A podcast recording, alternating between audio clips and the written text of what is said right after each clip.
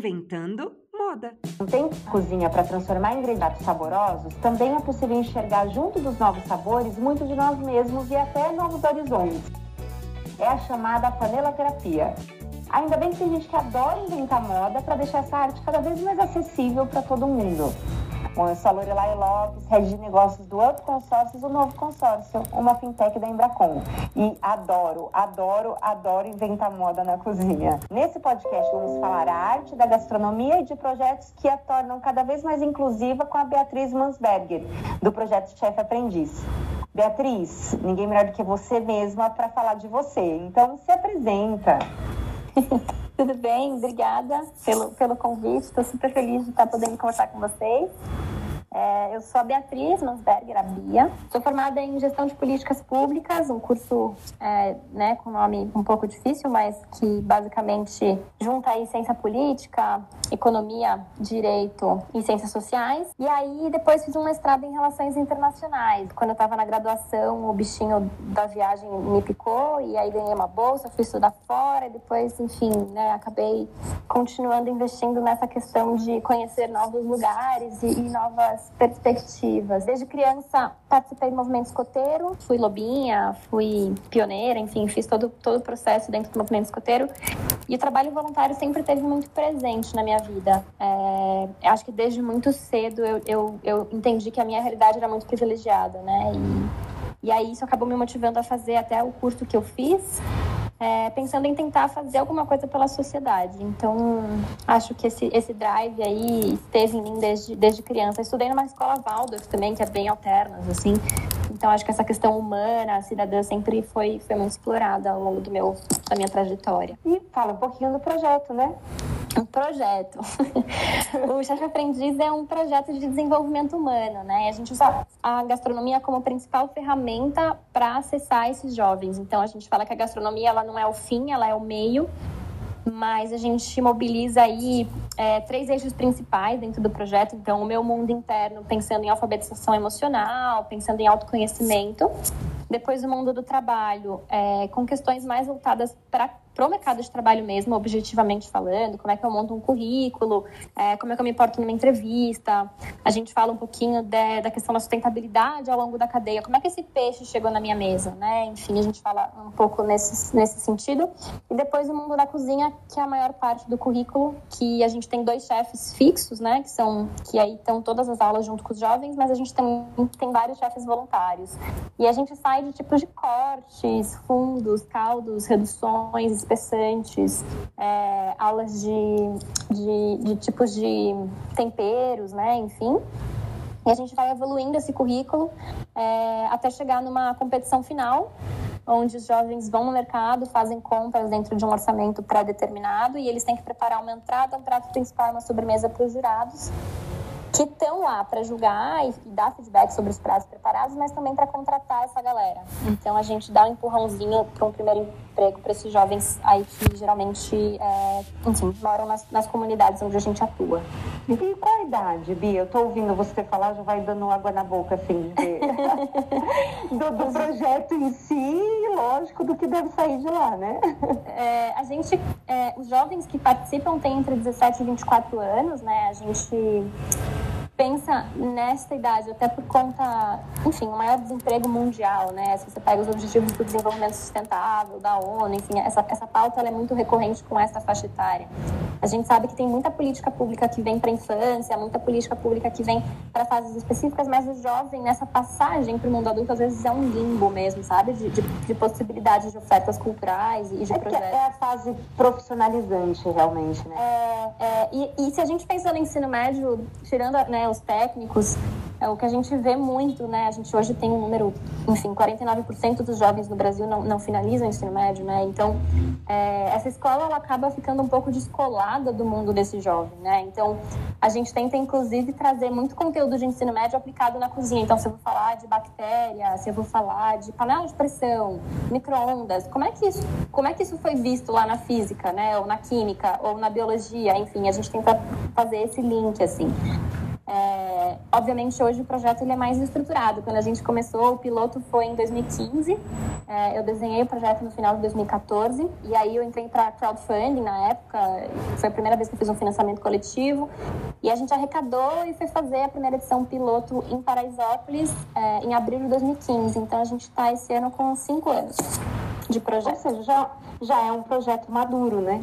A gente aprende muito a cada história. Acho que assim, é, a gente tenta ter muito respeito pela comunidade, né, pelo local que a gente está atuando. Então, é, a gente tem, obviamente, um currículo que ele é fixo, né, a grande espinha dorsal, mas a gente tenta sempre deixar esses espaços para adaptações é, de acordo com aquela, com aquela constelação do grupo, sabe? Porque a gente é itinerante, então eu faço, eu tô seis meses numa comunidade, então a gente fez Paraisópolis, depois a gente fez Campo Limpo, aí eu fui lá pro Glicério, aí a gente veio para Jardim Colombo, Zona Sul também, a maior parte das comunidades é na Zona Sul. Aí a gente foi para Valo Velho, Capão Redondo e agora agora a gente vai começar a edição no Chuvisco, no, na região do Parque do Chuvisco, ali perto de onde era a espraiada, que não é espraiada, mas é Roberto Marinho. Então, assim, para eu entender o, o operacional, vocês é, escolhem um lugar, óbvio, e aí vocês passam um período naquele lugar onde a, a, esses jovens vão ter a aula e todo esse acompanhamento. E depois, então, o, o projeto não tem um local fixo. Ainda não, é um dos sonhos uhum. desse ano. Eu posso contar disso né, um pouquinho mais para frente, mas a gente escolhe uma, uma comunidade, é, me associa a uma ONG local que já conhece essas famílias, que já conhece essa dinâmica, né? Então de novo, a gente sempre tenta ser muito respeitoso nesse processo. E aí, é, a gente, junto a, dessa ONG local, que geralmente tem uma cozinha, porque é uma creche, porque serve, enfim, porque tem algum, algum momento do dia onde aquela cozinha é usada, ou porque tem uma cozinha. A gente fez, por exemplo, na Paraisópolis, a gente tinha uma ONG parceira e a gente atuava na cozinha do Bom Prato. É, no Valo Velho, a gente atuava na cozinha do Céu, Feitiço da Vila. É, Capão, a gente atuava junto com a Casa do Zazinho, na cozinha deles. Então, essa estrutura existe nas comunidades, né? Então, a gente ocupa este espaço nos horários ociosos e aí fica nessa comunidade por seis meses. E aí depois a gente faz todo o processo, né? A competição final, a formatura, enfim. E aí a gente vai para a próxima comunidade seria a minha próxima pergunta. Quanto tempo? Ou seja, é... em seis meses ele tem todo esse... É... Porque você falou que você vai explicar desde o comecinho de caldo, enfim. Ele, ele sai sabendo fazer o quê, assim? A gente, os chefes falam muito isso, né? A gente bate muito nessa tecla. Ninguém se torna chefe em seis meses. Mas a gente tenta é, dar toda uma, uma, fundamenta, uma fundamentação né, no projeto é, que, que exatamente isso. É, diferente de. A cozinha é um, é um ambiente muito inclusivo, no sentido de que grande parte das pessoas que trabalham em cozinhas hoje não, não passaram por uma faculdade, provavelmente, né? A faculdade é, é super cara e aqui em São Paulo a gente não tem a faculdade pública de, de gastronomia. É, mas eles têm noções básicas sobre todas as técnicas necessárias básicas para trabalhar começar a trabalhar numa cozinha, não como um chefe, obviamente, mas a gente fala, você começa como pia, aí você começa a picar coisa, e você, né, demonstrando interesse, e a gente fala isso. Depende muito deles nesse momento, né? A gente dá um empurrãozinho, mas depois depende muito de cada um é, galgar aí novos espaços e ir conquistando o seu espaço nessa carreira dentro né, da hierarquia da cozinha. Mas em termos de aulas, é, é, isso, eles têm aula de tipos de corte. Aí depois a gente vai para quais são os molhos, quais são os fundos, quais são os espessantes, é, como é que eu desosso um frango, como é que eu tempero é, enfim, quais tipos de tempero eu posso ter com cada tipo é, de, de, culinária ou, ou, de, ou, de, tema né, específico que a gente está falando. E aí, mais para frente, eles vão tendo módulos de panificação, de confeitaria, a gente tem culinária é, francesa, culinária mexicana, e aí a gente tem a parte, por exemplo, de culinária indígena, e, e a gente fala muito desse lugar de como é que ao longo do processo, né, como é que os índios cozinhavam e como é que essas imigrações foram acontecendo no Brasil e essas misturas todas de temperos, sabores e, e povos para que seja a miscelânea que tem hoje, né? São Paulo é um, é um, principalmente São Paulo, a gente fala num polo gastronômico, um dos maiores polos gastronômicos do mundo. Você come o que você quiser, a hora que você quiser, né? E, e de então, qualquer lugar do mundo, né? Qualquer tipo de é... Quer dizer, hoje eu quero uma tailandesa. Sem dúvida, eu tenho opção para isso. É, e os aplicativos também, né? Hoje você não precisa nem sair uhum. de casa para comer o que você quiser. Então, acho que essa riqueza de São Paulo é, é, muito bacana, né? Pensando no processo do projeto. Assim, eu sempre falei, é, o projeto ele é replicável em outros lugares, mas sempre quando a gente pensa em capitais ou, ou lugares que têm essa possibilidade de inserção, não adianta eu formar uma pessoa, né, uma turma de 20 jovens no interior onde eu não tenho como colocar no mercado de trabalho. Eu vou frustrar eles nesse processo, né? Então, a ideia é que a gente tenha esse processo começo, meio e fim, sabe? De poder ajudar ele no depois também, né? Como a gente não é um projeto gigante, né? A gente cria, a gente tem no máximo aí uma, uma turma de 20 jovens. É, a gente tem uma planilha onde a gente consegue acompanhar todo mundo, quem está onde, quem saiu, quem está na cozinha, quem não está. É, então, agora com história de Covid, a gente fez uma campanha de cesta básica, a gente apoiou famílias que precisavam, né? Dentro, primeiramente, nossos jovens, mas dentro das comunidades onde eles moram, que a gente já tinha esses relacionamentos. Então, a gente acaba conseguindo apoiar no pós, né? Então, isso ainda é possível com o nosso tamanho hoje. Agora, voltando na Bia, você tem um mega currículo, certo? É, falando da paixão da cozinha, porque o seu currículo já explica o, a, a paixão por ajudar, né? Seu explico, eh, o seu currículo fala muito sobre isso. Mas da cozinha, interpretação minha, tá? Você me disse se tá certo ou errado. Vem da, da, desse, dessa paixão por viagem, de sabores, porque viajar tem muito a ver com isso, né? Tem gente que gosta de viajar para comprar. Eu, como educadora financeira, nunca fui assim, não serei. Eu gosto de viajar para comer assim. Eu, eu gosto de, de provar coisas que eu falo assim, olha, isso aqui provavelmente eu fique muito tempo sem ver depois. Então eu quero, eu quero realmente provar sabores, assim. É, a sua paixão pela cozinha vem daí? Ou já é, sei lá, veio com a minha avó? É, exato, veio com a minha avó. A minha avó era cozinheira.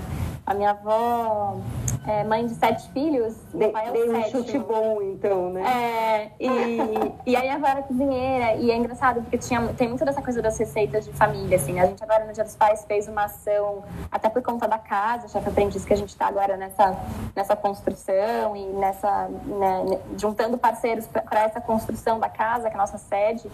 É, meu pai fez a paella, por exemplo, e a gente vendeu, né, no Dia dos Pais. E a receita é da tataravó, que era de Andalucia, que, né, enfim, então tem muito essa coisa da tradição da família do cozinhar. Meu pai sempre cozinhou. Eu sou casada com chefe de cozinha também, mas aí acabou sendo coincidências do destino.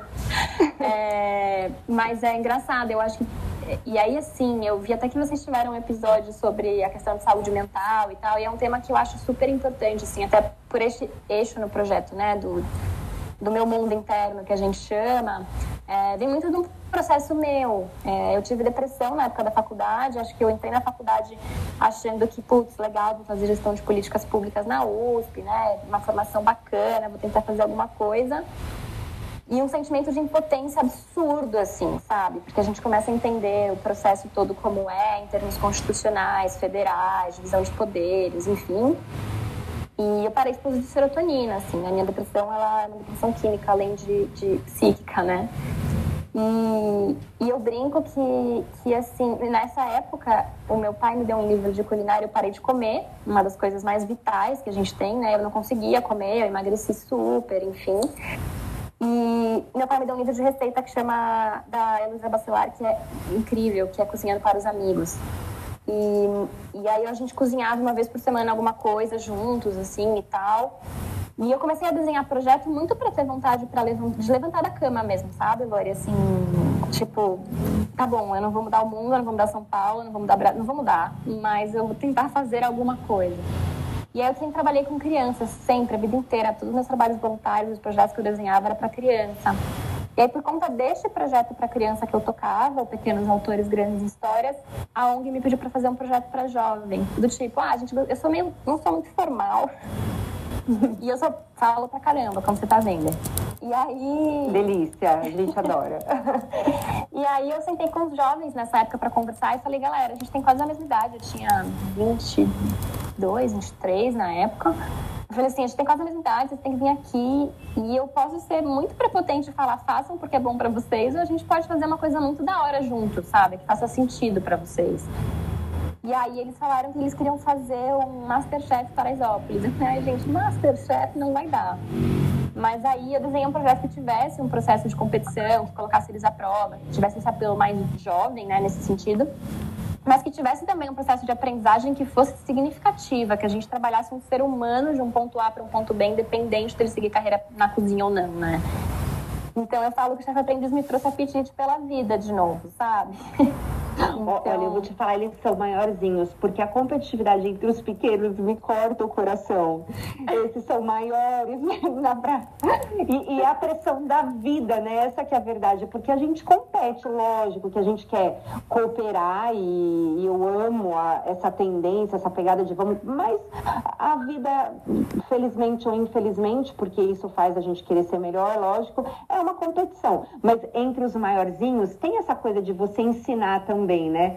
Porque quando você pega aquele Masterchef Kids, é de cortar o coração. Não sei se você fica assim também. Eu não, eu não assisto, sinceramente, assim, eu não assisto muito TV, nunca foi um hábito meu. Eu tenho, a gente tem um amigo que, inclusive, hoje é chefe do projeto, que participou do Masterchef Profissionais.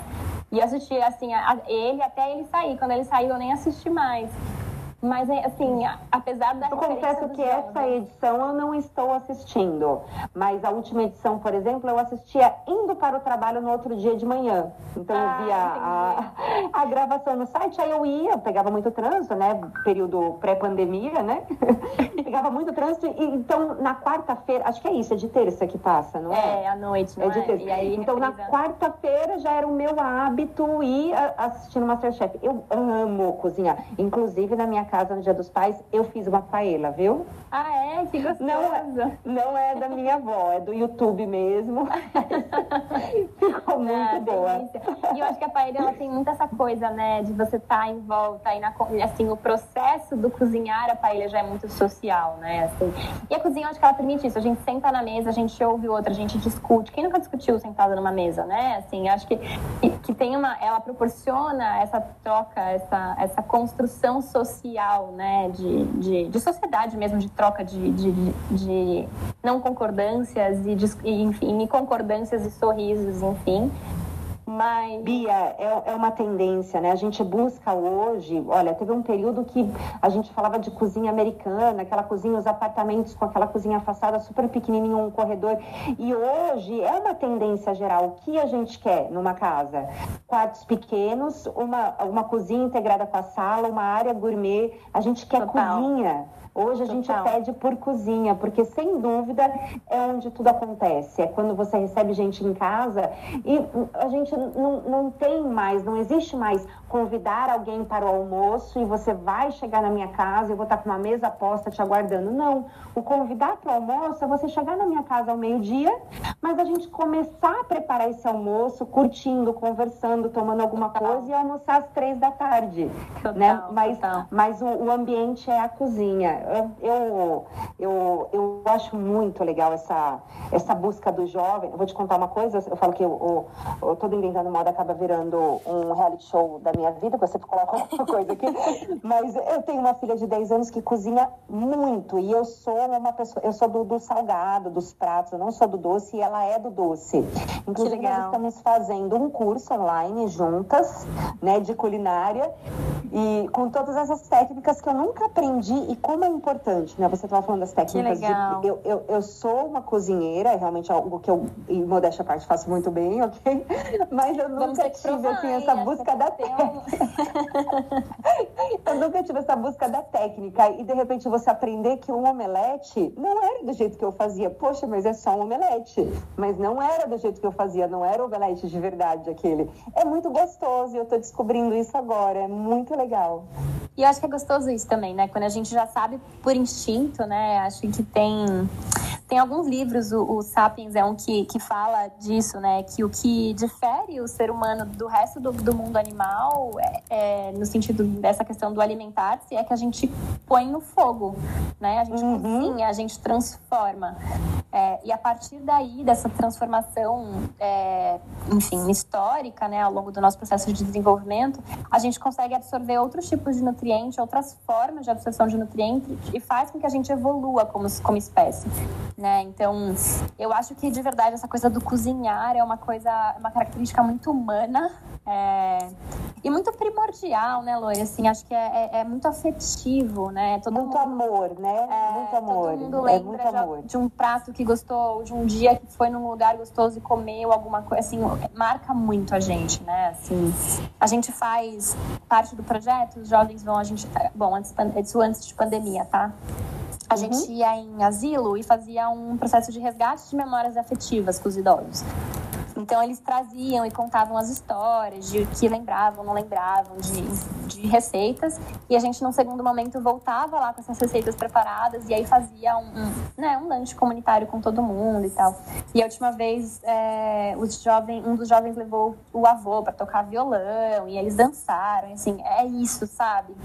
Essa, essa troca, esse contato, esse olho no olho é, é muito é muito gostoso. Eu acho que a, que a cozinha, né, que a culinária permite que a gente troque, né, assim, como, como pessoas. E é muito gostoso ouvir a sua voz, viu, Bia? Porque é, não, quando a gente ouve gente que fala do que, do que faz, é, com esse carinho, com essa vontade de falar, você fala, ah, eu falo muito. Não, não é questão de falar muito, não, a gente fala daquilo que a gente gosta. Aí, lógico que a gente se empolga, mas dá pra ouvir um carinho muito legal, assim, muito gostoso de ouvir na sua voz. É, que Bia, bom. você, você tocou no assunto de, ah, esse antes de pandemia, agora, em, em 2020, né? Porque a gente já fala, né, é nem mais quando a gente fala de 2020, a gente já fala de tempo de. Como os projetos têm se estruturado. Né?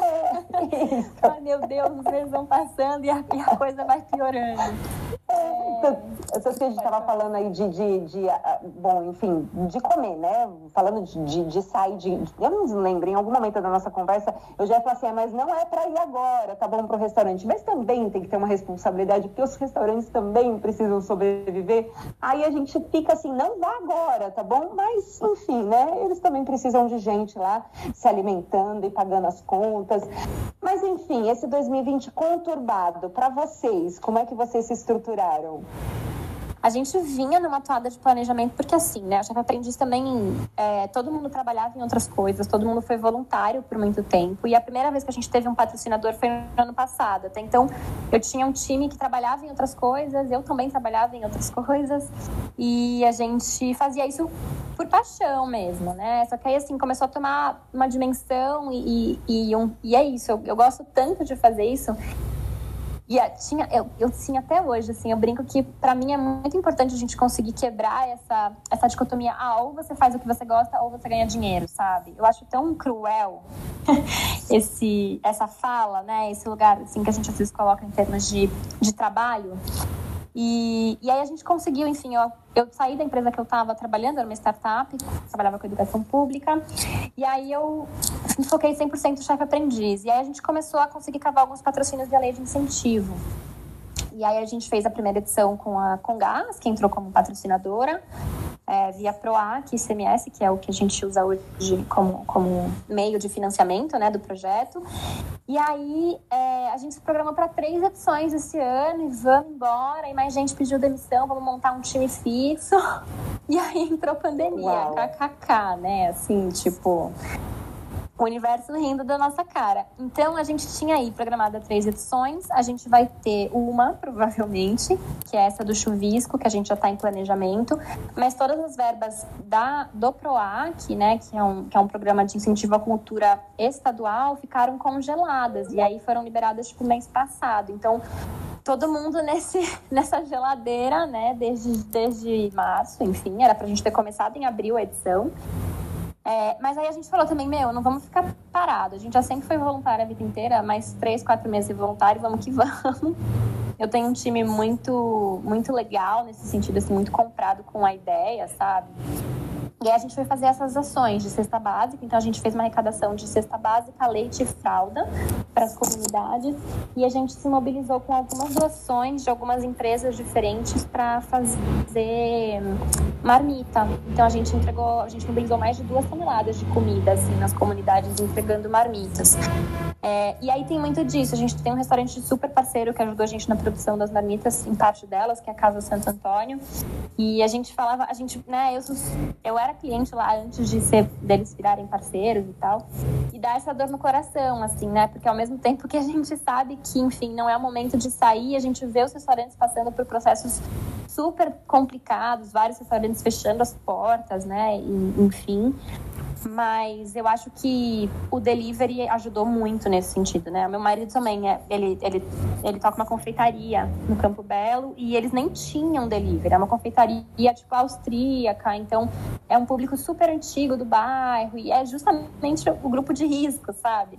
Então, a gente fala assim, cara, é se reinventar mesmo. E no nosso caso, no projeto, a gente foi tocando o que a gente podia, né? É, em termos de, de ações para a sociedade. E a gente tinha a previsão de ter a inauguração da casa. Eu ia assinar o contrato em pandemia. Aí eu falei, não, não vou assinar contrato nenhum. Mas agora a gente vai assinar contrato amanhã de novo. E a gente está nessa construção da, da casa Chefe Aprendiz, que é um passo super importante para a gente, assim, né? Ter a nossa própria sede você sabe que você falou da questão de, de se reinventar em relação aos restaurantes e tudo mais. É, eu tenho cozinhado muito, lógico, mais do que eu, do que eu cozinhava, sem dúvida. É, no entanto, é, em relação a delivery, a gente até descobriu uma coisa que eu, pelo menos, não usava antes, que é a questão do presente. Todos os presentes que eu tenho dado são através do iFood. Que Ou legal. seja, é, ah, é aniversário de alguém, vou mandar um bolo, vou mandar um café da tarde, vou mandar. Então eu tenho enviado comida de presente, né? Então, no dia dos pais, tem alguns tios que eu tenho um carinho muito legal. Para um eu mandei um cookie, um cookie gigante escrito, para outro eu mandei um bolo de cenoura. Enfim, então tem esse algo a mais que eu não presenteava com comida antes. E hoje eu presentei com comida. Legal. Então, inclusive, fica a dica aí, porque é muito gostoso, né? muito. E eu adoraria, assim, ser presenteada. Eu fui, fiz aniversário aniversário no começo da quarentena, né? Eu fiz aniversário em abril.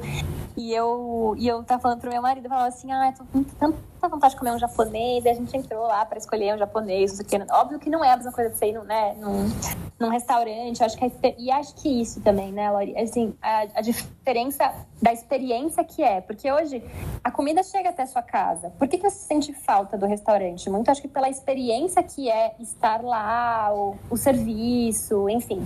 É, porque a comida pela comida é isso. Ou você pode fazer em casa ou você pode pedir em casa. Mas por que, que a gente tem. Eu sinto, não sei, falando por mim, né? Eu sinto falta, sabe? De um dia na semana sair pra jantar, ou enfim, encontrar os amigos, obviamente. Ah, sem dúvida. Até em torno de. Né? De colocar uma roupa, pentear o cabelo, né? super, super. Pegar uma bolsa. Eu falei, faz tanto tempo que eu não seguro uma bolsa na mão. Se eu saio para fazer alguma coisa, eu só saio com o cartão, né? Ah, vou no mercado, vou coisa. Eu nunca mais segurei uma bolsa. Então, é, tem, sem dúvida, é, é, é, o, é a experiência, é o entorno, é tudo aquilo que vem de valor agregado, né? É, quando você vai, lógico que eu posso fazer um, um vai, vou Vou dar um exemplo bem simples aqui, mas eu posso fazer uma banana flambada em casa. Só que quando eu tô no restaurante, tem aquele carrinho que chega perto, tem, o, o, tem aquele cheiro que sobe né, no ambiente, enfim. É, tem uma atmosfera que é diferente de pegar a minha frigideira em casa e fazer uma banana, banana flambada. Que eu tô numa supervalorização aqui dos meus dotes culinários e eu vou falar que é deliciosa, mas eu prefiro a do restaurante. A gente vai colocar a mão da Lore de banana flambada lambada. É, é. Eu tô numa, numa supervalorização aqui hoje, mas... Ai, super Bom, importante, né? Reconhecer que você faz bem. Que bom, é. as pessoas gostam. Que, que ótimo. A gente tem um no projeto que é a frase do Mia Couto, né? De que cozinhar não é apenas um serviço, é uma forma de amar os outros.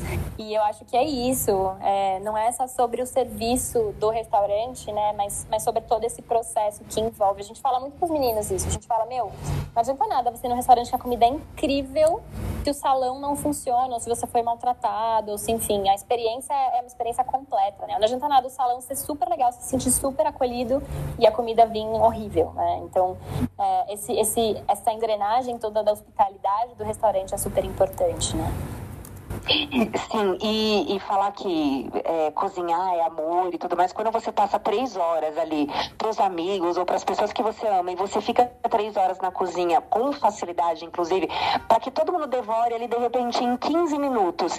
Eu acredito que não existe prova de amor maior, não, não existe é? presente que compense esse tempo dedicado que, em algo que vai ser devorado em 15 minutos. Então, sem dúvida, cozinha ou cozinhar ele é inexplicável, assim, né? É, que gostoso, é isso mesmo. Agora, Bia, como você acredita que a gastronomia ela tem esse poder de mudar a, a comunidade? Eu tenho certeza que tem esse poder, mas como você enxerga isso? É engraçado você me fazer essa pergunta, né? Eu, eu, sou super, assim, gosto muito de estudar, sempre gostei. E no meu mestrado, eu tentei falar, é, fazer a, né, a minha dissertação é, neste lugar dos programas de gastronomia que estão surgindo ao redor do mundo inteiro. Se você olha nas grandes capitais, Londres, África do Sul, é, enfim, tem, tem, diversas cidades que eu lembro, não vou te falar agora assim, não vou lembrar cidades e países que tem, mas tem muito projeto social com o tema gastronomia ao redor do mundo. E eu queria é, fazer a minha dissertação nesse sentido, dizendo sobre essa transformação. Não existe literatura suficiente para comprovar nada, então eu não pude fazer nessa, nesse tema. Mas, assim, porque é, é uma coisa muito recente é, a gente estruturar mentalmente o porquê este impacto acontece, né? É, a gente, eu posso falar por mim, enfim, até pelo meu processo, né? Acho que com a questão da comida eu, eu comentei é, brevemente, mas eu acho que é muito mais esse lugar intuitivo do que de verdade hoje racionalmente dizendo, ah, por A mais B a gente acaba fazendo isso acontecer. O que a gente percebe é assim, os jovens geralmente, né, que vêm da comunidade, enfim, a gente tem uma série de estigmas, né? Uma série de estigmas que, que já acontecem. É, a questão do analfabetismo funcional é super crítica hoje no Brasil, se a gente pensa em termos de escola pública também, enfim, tem, tem uma série de dados é, estatísticos que poderiam compor uma realidade de comunidade é, e, e inclusão no mercado de trabalho. E eu acho que a gastronomia, ela Primeiro, porque independente de seguir a carreira na cozinha ou não, é um curso que eu posso fazer porque eu quero cozinhar para minha família, né? Para meus pais. Ou eu pego meu irmão na creche e eu faço almoço para ele. Enfim, acho que tem todo um processo de sobrevivência, né? Que todo mundo come todo dia. Principalmente porque você tem essa abordagem sustentável, né? De, de ter um orçamento limitado. Então, soma-se a tudo isso, sem dúvida, agrega ainda mais no, no relacionamento cozinhar para a família, né? Super. E a gente acredita muito nisso. Toda aula a gente cozinha e a gente come junto. A gente senta na mesa e come junto. É, obviamente, agora em tempos de pandemia, a gente tem mil e um protocolos né, que vão acontecer.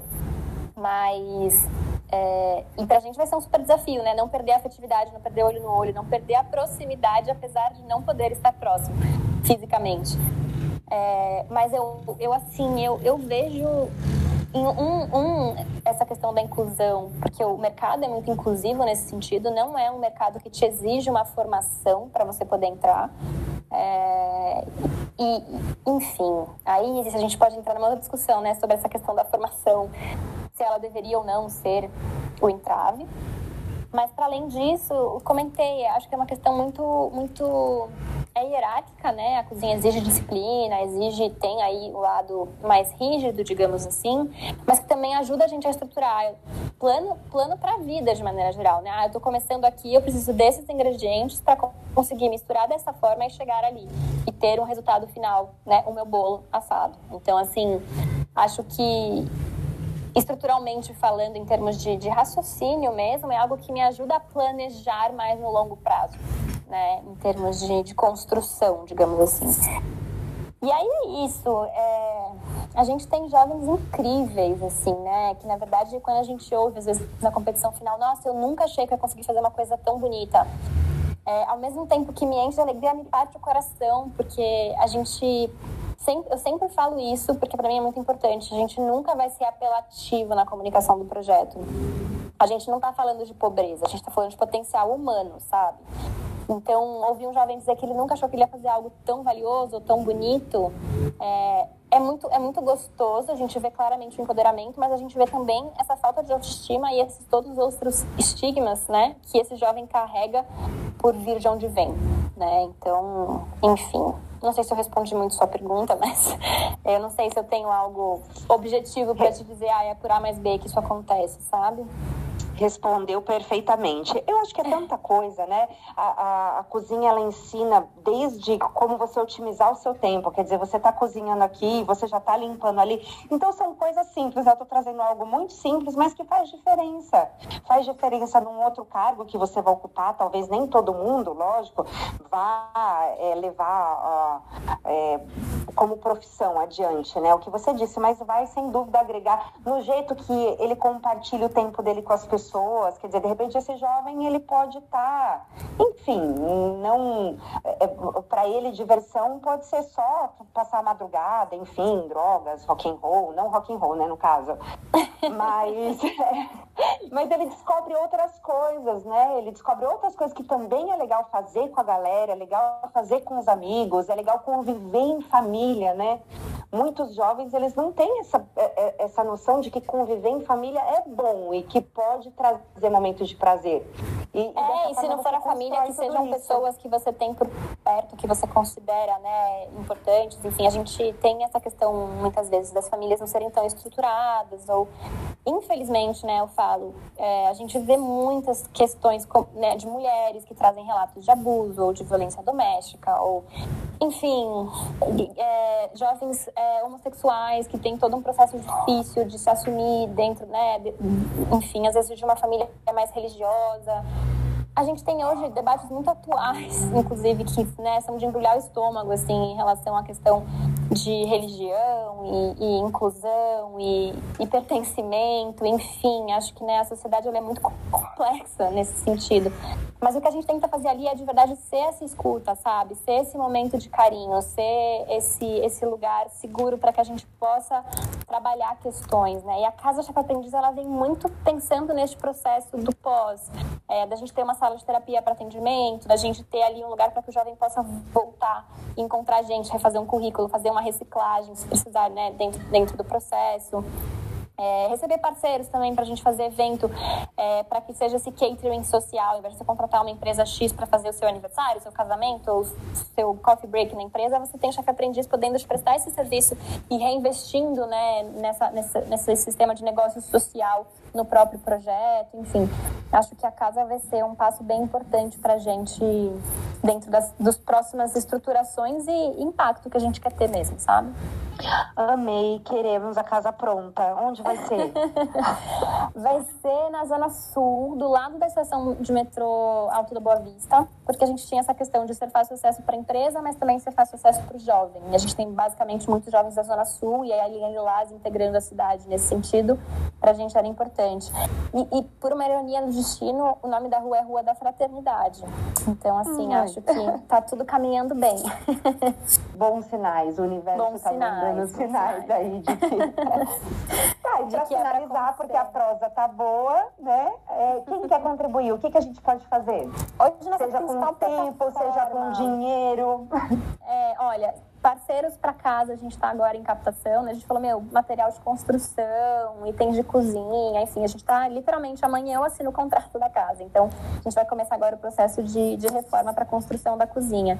Mas hoje nosso principal canal de comunicação é o Instagram. A gente é o que a gente mantém mais atualizado. Embora tenha página no Facebook, tenha site, a gente hoje o canal mais próximo nosso é o próprio Instagram, que é o arroba chef né? Chef sem E no final, chef aprendiz tudo junto E tem nossos e-mails também. Tem o contato arroba chefaprendiz.com.br é, e a gente super pode conversar, assim, ah, quero ser voluntário, ah, eu quero dar uma aula, eu quero contribuir com dinheiro, eu quero, enfim. A gente tem nossos jantares beneficentes que a gente faz, então agora o último foi delivery, né? Mas sempre são formas que a gente encontra para captação, para manter a ONG funcionando. E, Vamos assim, fazer um é open house aí. Porque Ai, dá pra fazer, você falou isso. É, vamos rolar um open house. Acho ótima ideia. Bia, obrigada. Delícia a prosa com você, viu? Eu adorei também. Obrigada mesmo. Assim, assistir, eu ouvi, né, os outros podcasts de vocês, acho que são sempre conteúdos muito, muito legais, assim, e temas super importantes de serem discutidos na atualidade. É, a gente gosta de um bom papo e de trazer um quentinho no coração das pessoas, né? De ouvir coisa boa que tá acontecendo, não é? Boa. Acho que ultimamente todo mundo tem precisado, né? É, sem dúvida. Obrigada, viu, Bia? Obrigada a vocês. Um beijo. E, e vai lá no. Eu já entrei aqui no Instagram de vocês. Então, Boa. chefe aprendiz com F mudo, certo? Isso. Chefe aprendiz. Fica Certo, chefa, obrigada. né? Chefe aprendiz. Chefe aprendiz, é isso mesmo. Então tá. Um beijo, obrigada.